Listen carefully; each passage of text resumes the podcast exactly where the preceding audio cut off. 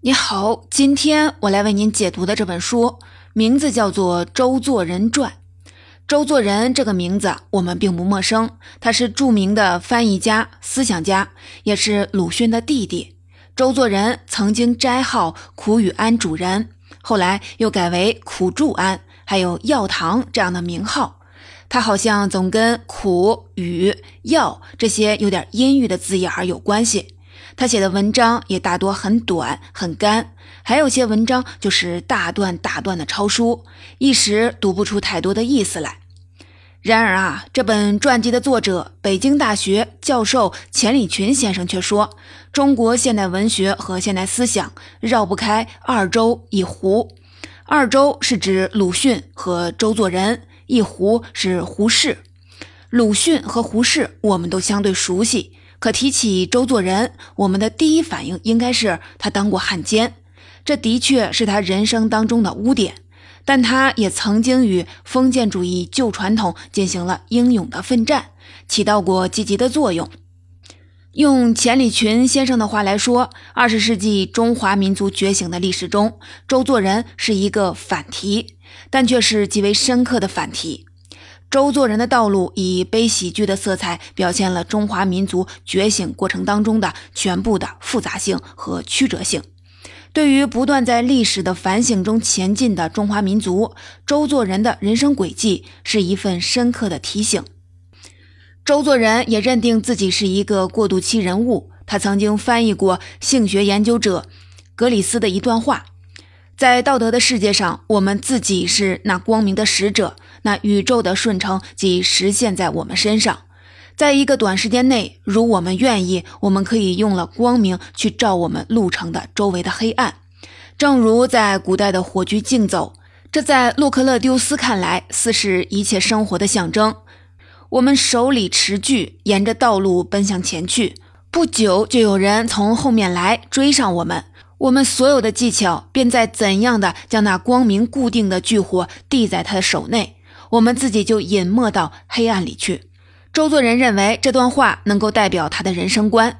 在很长的一段时间内，周作人这个名字的确是处于黑暗之中了。但他要传递的火炬是什么呢？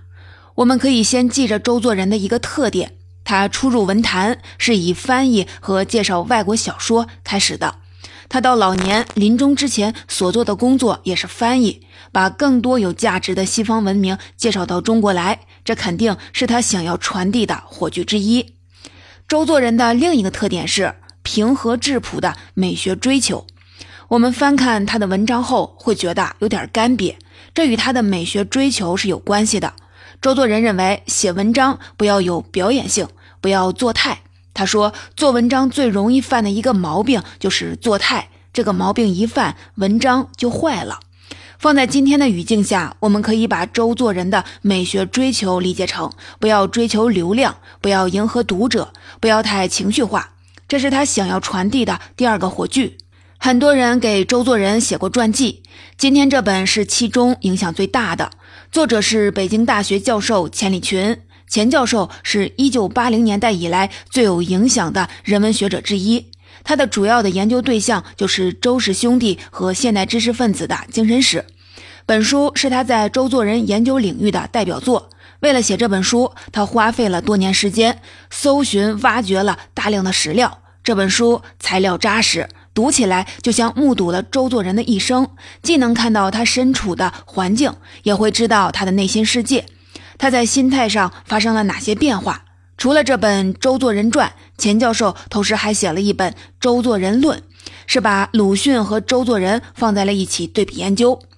今天的解读有三部分，第一部分是周作人的前半生，我们来了解一下他的著述和思想；第二部分说的是周作人当汉奸的问题，像他这样一个大人物，从来都不是自己活着那么简单，别人怎么利用他，别人怎么看他，都是巨大的生存问题。第三部分是周作人的晚年生活，我们一起来进入第一部分，通过周作人的前半生了解一下他的著述和思想。一八八五年一月，周作人出生在浙江绍兴。作为家中的老二，周作人跟着哥哥鲁迅亦步亦趋，他先是在家乡的私塾读书，参加科举考试，又受到新学风潮的影响，到南京进入江南水师学堂学习。几年的学习时间，他所用的专业的教材都是英语，这为他打下了英文的基础。毕业后，周作人又考取官费留学生，前往日本。一九零六年，周作人到达日本后，先补习日语，攻读海军技术。但最后还是把外语当成最主要的功课。他学希腊语，研读古希腊的著作，还学过一段时间的俄语和梵文。周作人跟着哥哥搞文学，出手翻译了《城外小说集》，把外国小说译成文言。一九一一年，周作人回国教书，教了几年英语之后，他又跟着哥哥来到了北京。一九一七年，周作人被聘为北大教授，与陈独秀、胡适等人是同事，也参与了《新青年》的撰稿工作。他在《新青年》上发表的第一篇作品是翻译稿，用白话翻译了古希腊作家狄阿克列多斯的一首牧歌。而后，他又用白话文翻译了多篇小说，发表在《新青年》杂志上。他翻译的外国小说有一个大特点，就是对弱者的关注。翻译完稿件后，周作人还会评点一下底层人物的悲惨生活、妇女和儿童的悲惨命运。比如说，他翻译了契诃夫的一篇小说，针对其中女主人公的命运，周作人写下了这样的几句话：希望将来的女子不复如此，成为刚健独立、智力发达、有人格、有自我的女人，能同男子一样做人类的事业，为自己及社会增进幸福。周作人对妇女的权益尤为看重，他在《新青年》上翻译了一位日本女作家的文章《贞操论》。简单来说，这篇文章说的就是没有爱情的婚姻是不道德的，解除不合理的婚姻关系是道德的。道德这东西原来是辅助我们生活而制定的，如果道德对生活有害，就应该废去。倘若人间都为道德而生存，我们便永远做道德的奴隶，永久的屈服在旧权威的底下。这是压抑自由的，舍弃旧道德、旧思想，才能有新的生活。贞操论一发表，在思想文化界和青年学生中颇为震动。胡适写了《贞操问题》一文，鲁迅写了《我之节列观》一文，都是在回应这篇译作的发表。可以说，周作人凭借这篇翻译稿件确立了自己的名声。周作人后来写文章强调，人类的身体和一切本能欲求无不美善洁净，改正两性关系，以女性为本位，这是他的妇女的解放观。周作人是这样说的，也是这样做的。他加入了一个自发的俱乐部，成员相互的约束，要做到不嫖娼、不娶妾。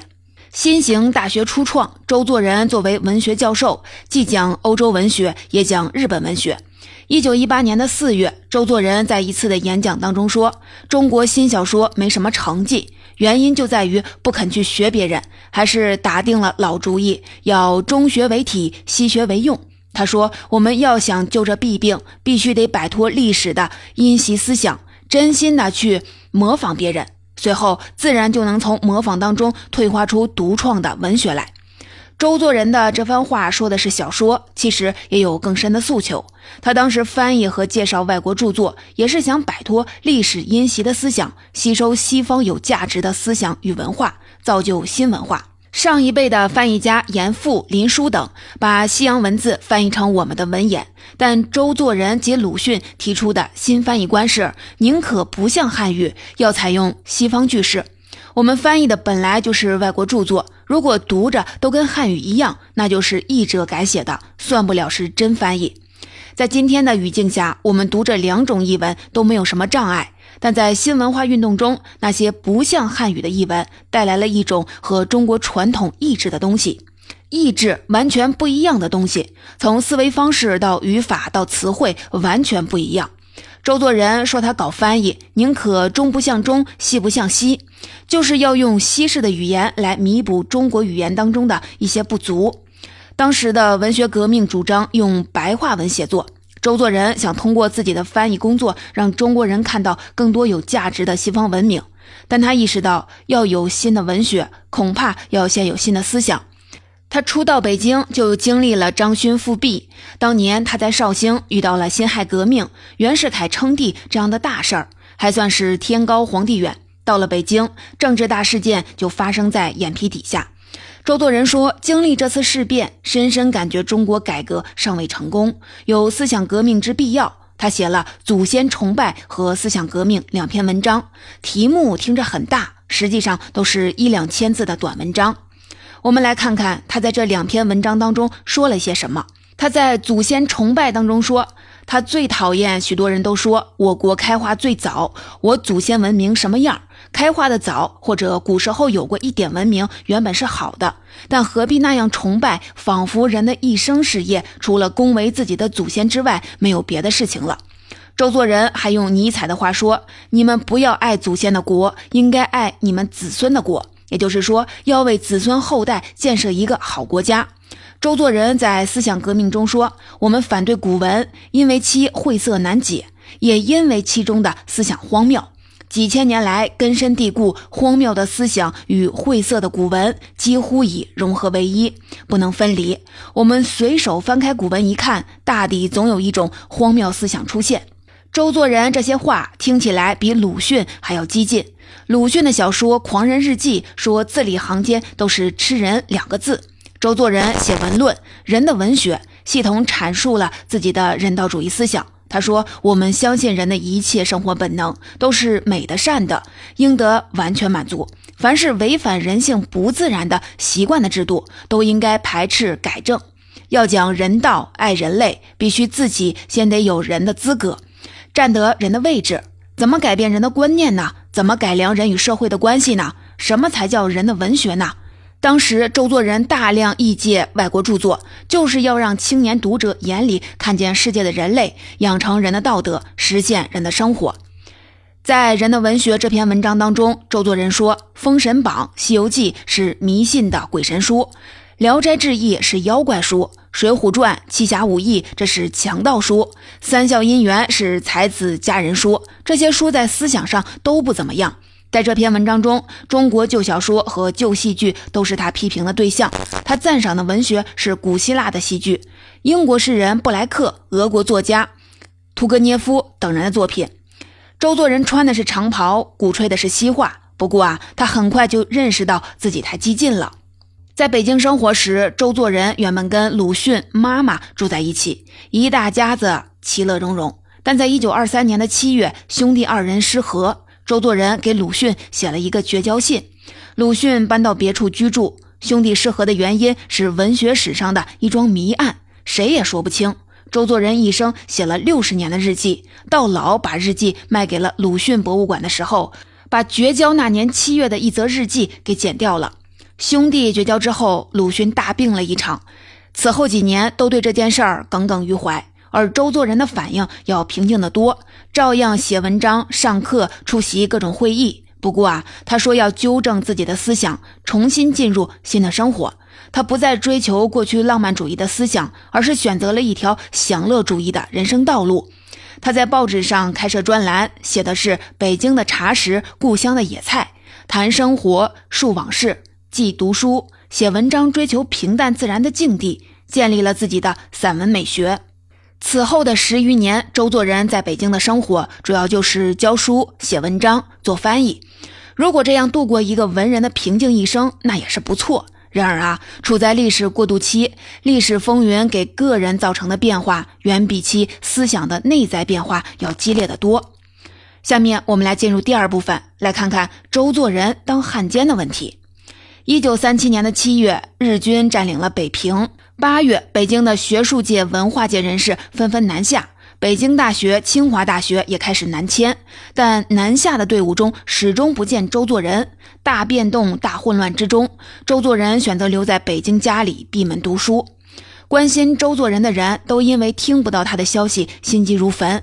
郭沫若在报纸上发表了一篇文章：“国难生中怀之堂。”之堂是周作人的字号。郭沫若在文章当中说：“有国际声望的文化人，国内没几个，周作人是其中之一。如果周作人能飞到南方来，像我这样的人来换掉他，死去成百上千个也无所谓。”郭沫若写文章比较夸饰，但我们也可以看到文化名人所担负的作用。鲁迅活着的时候，各派别都会对鲁迅有期待，都希望他能表态、能站队。鲁迅死了，周作人就被推到了风口浪尖上。周作人说过，要做一个平凡的人，放弃对时代、历史、社会的责任。但他娶了日本的媳妇儿宇太信子，早年还在日本留学，是一个日本通。现在日本人占领了北京。北大的校舍也驻扎着日军，周作人躲在屋子里看书是很难交代过去的。《宇宙风》杂志以“知堂在北京”为标题，公布了周作人在八月份写来的三封信。他在信中说：“回南留北皆有困难，只好看将来情景再说。应该把我们这些留在北京的人看作是苏武。我们知道苏武是西汉王朝的英雄，在匈奴牧羊十九年，誓死不屈。”周作人要当苏武，看来是很了不起的决心。他还在信中说，要继续的翻译希腊神话，写一些小文章。到一九三七年的十一月，包括周作人在内的留在北京的北大四名教授被北大承认的刘平教授，所谓的承认，就是每月发五十块钱的津贴，委托四名教授保管北大的校产。周作人的确在读书，他搜罗了二十多种、四百多卷清代笔记，一边看一边做摘抄。这有点像金庸小说《笑傲江湖》当中的梅庄四友，看不惯江湖上的纷争，隐居在杭州，保持自己的一点消极自由。可北京城里，日本人不断的抓捕、拷打学生和教员，周作人也很怀疑消极自由的日子能否维持。他跟朋友闲聊时也谈到过出山的念头。可这实在是太大的一件事儿了。和平时期，文人的影响有限。你看周作人写文章，鼓吹西化，提倡人道主义什么的，这些东西恐怕只在大城市的一些文人圈子或者是青年学生当中有影响。但打起仗来就有大劫的问题。一个人替日本人做事儿，那所有人都知道他是一个汉奸。一九三八年二月九日，周作人出席更生中国文化建设座谈会。这场座谈会由大阪每日新闻社出面主办，出席者有日本的陆军特务部的代表，有伪华北临时政府教育总署督办唐尔和，有新民会副会长等要员。周作人在会上发表，说自己长期从事日本文学研究，致力于研究日本。他说的话并没有什么出格的，但他出席这次会议就大有文章可做了。大阪每日新闻刊发了消息说，这个会议研讨中日两国的文化合作。发表的照片上，清晰的看到长袍马褂的周作人和一身军装的日本特务头子在一起。中国文化界一片哗然，武汉文化界抗敌协会通电全国，谴责周作人不惜葬送过去之清明，公然附和倭寇，出卖人格。抗战文艺杂志发表了十八个人联署的给周作人的一封公开信，说他出席会议是背叛民族、屈膝是敌之恨事。我文艺界同仁无一人不以此为耻。公开信劝周作人要幡然悔悟，急速的离开北京，到南方来参加抗敌工作。这封信的十八个署名是茅盾、郁达夫、老舍、胡风、张天翼、丁玲等等。据说郁达夫在信中做了修改，给周作人留了一些余地。郁达夫在北京跟周作人有过一点交情，所以啊，还会提及周作人在过去文艺工作上的功绩。一念之差，终携千载。希望周作人能辨明利害，而诗人艾青就没这么客气了，写了首诗叫《忏悔吧，周作人》。这首诗更能反映青年的情绪。周作人在祖国艰苦的战斗着的时候叛变了。周作人，你不能想一想你所走过来的路吗？忏悔吧，周作人，不然中国的青年要向你射击。周作人为什么不抗战呢？本书认为，从他的日记和信件当中看，他始终认为中国不可能打赢日本，只能和谈。他在北京继续过自己的小日子，写读书札记，写小文章，回忆儿时吃的甜食，和孩子打打牌。日本人也在争取周作人。他的日本老友舞者小鹿石笃在日本评论上发表了一篇怀周作人，说这个时候想去看望周作人，要听听周作人的真心话，听听人们对日本有什么希望。周作人回答说：“什么希望我都没有，真心话当然有，但我不想说，说了正是必露耳。”周作人辞了伪满洲大学的聘书，也不去伪女子师范大学教书，也不加入留日的同学会，也不加入东亚文化协议会，也绝不受任所谓的北京大学校长兼文学院的院长。他在教会学校燕京大学找了个工作，离伪政府远一点。他还跟胡适主持的文化基金会取得联系，每月交一稿两万字，拿两百块钱的报酬。一九三八年，周作人买煤、买米都开始有欠账，气节问题和吃饭问题从来是联系在一起的。鲁迅说过，要做隐士，也得先有吃饭之道，没饭吃，隐也就隐不成了。我们前面说，周作人和鲁迅兄弟失和是一桩疑案。一九三九年的元旦，周作人遭遇枪击，更是一桩谜案。那一天早上九点多，周作人跟前来拜访他的学生在客厅里聊天仆人说外面有人求见，是天津中日学院的李先生。周作人并不认识此人，但元旦有客人，也就迎进来。那位李先生进来问：“你是周先生吗？”说完就给了周作人一枪。周作人左边的肚子中枪，但子弹被毛衣扣子给挡住，没打进去。凶手逃跑途中跟仆人门口的车夫扭打，他在外面还有一个助手，开枪帮凶手逃脱了。结果有一位人力车夫被打死了，这在当时是一条很轰动的新闻。谁会去暗杀一个文人呢？周作人认定凶手是日本军方，日本军警认定凶手是国民党的特务。还有一种说法是辅仁大学附中的学生，青年学生觉得周作人太墨迹，不如杀了你，替你保全声誉。一九三九年一月十二日，周作人接受聘书，出任北大图书馆馆长。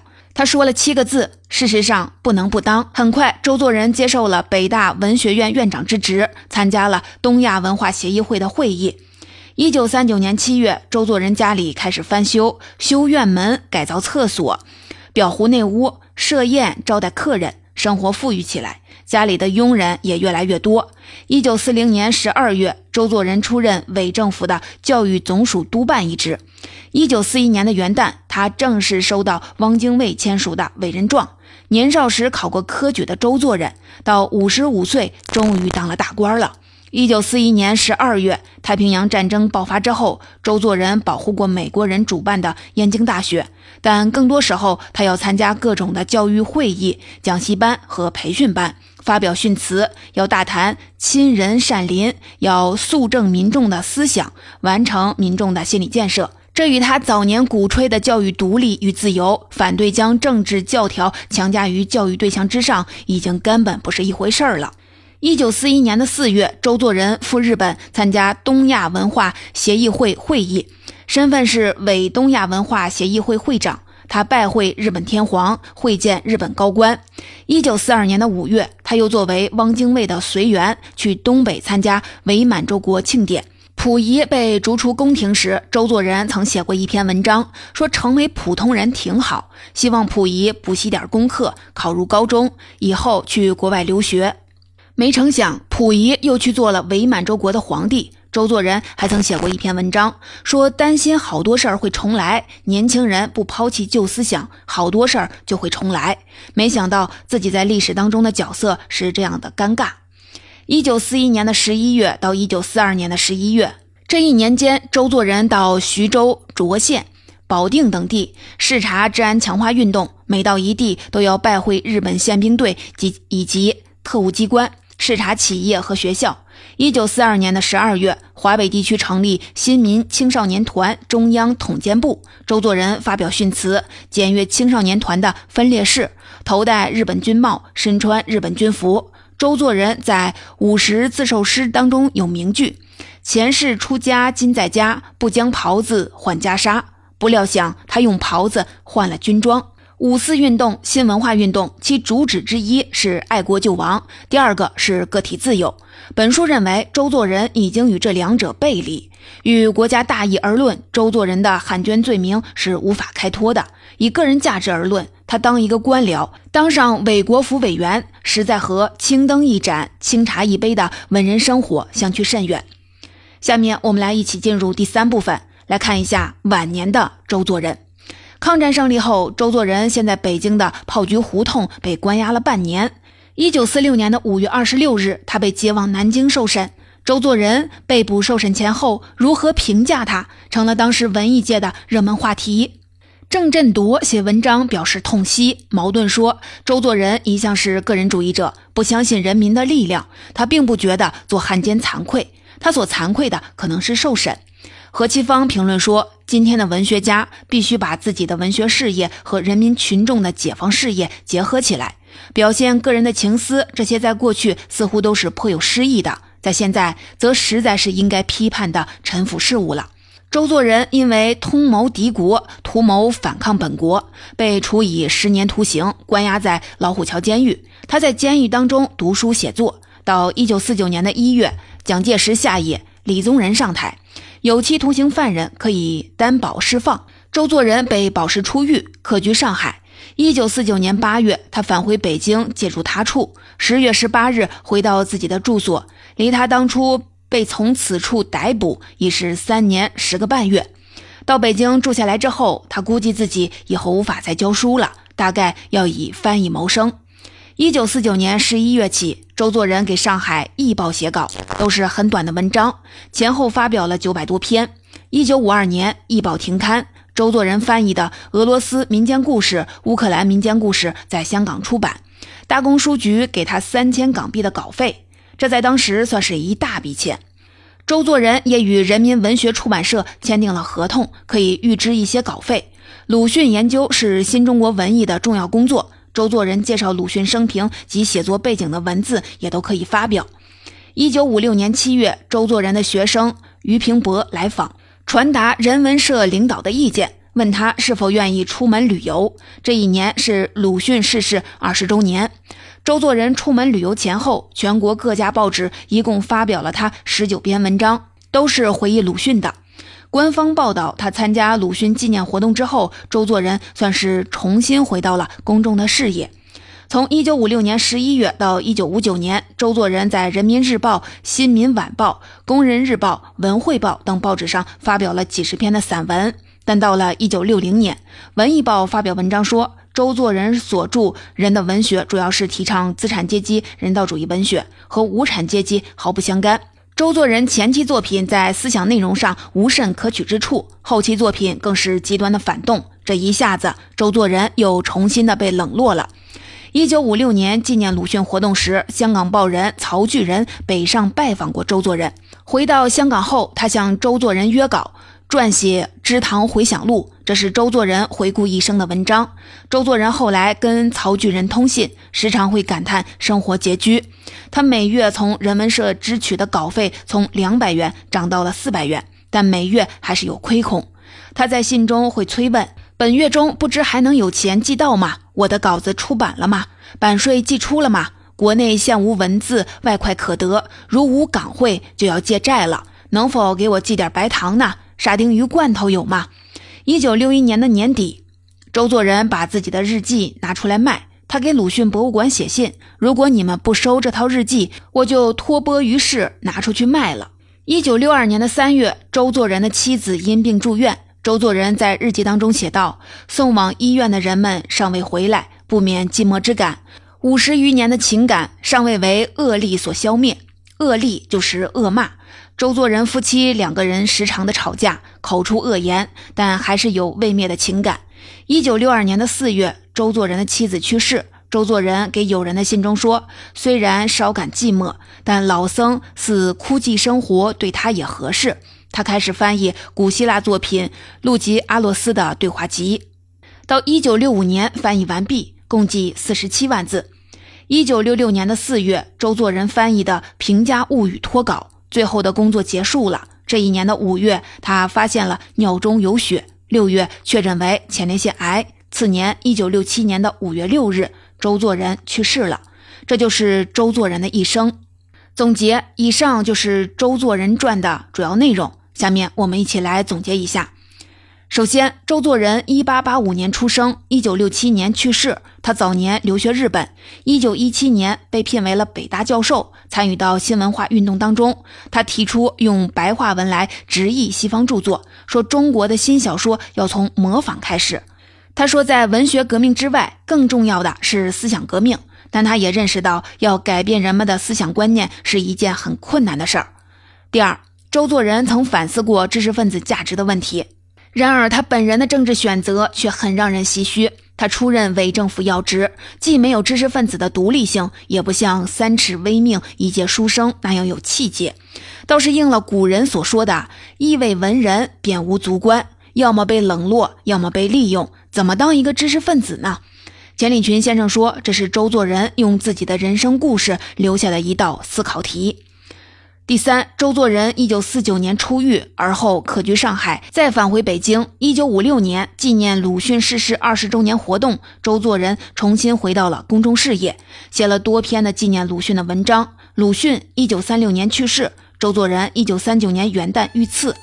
本书作者钱理群先生说：“如果那一枪真把他打死了，那么人们对周作人的评价也许会截然不同。”钱理群在书中有一个章节叫“受则多辱”。意思是活得太长，可能受的屈辱也大。屈辱来自于两方面，生活困难固然是一方面，精神生活上的尴尬也是重要的一方面。第四，周作人留下许多文章，大多短小。治安先生也写过一本《周作人传》，对周作人的文章和日记做过全面系统的梳理。如果你对周作人感兴趣，欢迎你去看一看他的散文，体会他冲淡平和的美文风格。也感受其心中的苦讷苦涩。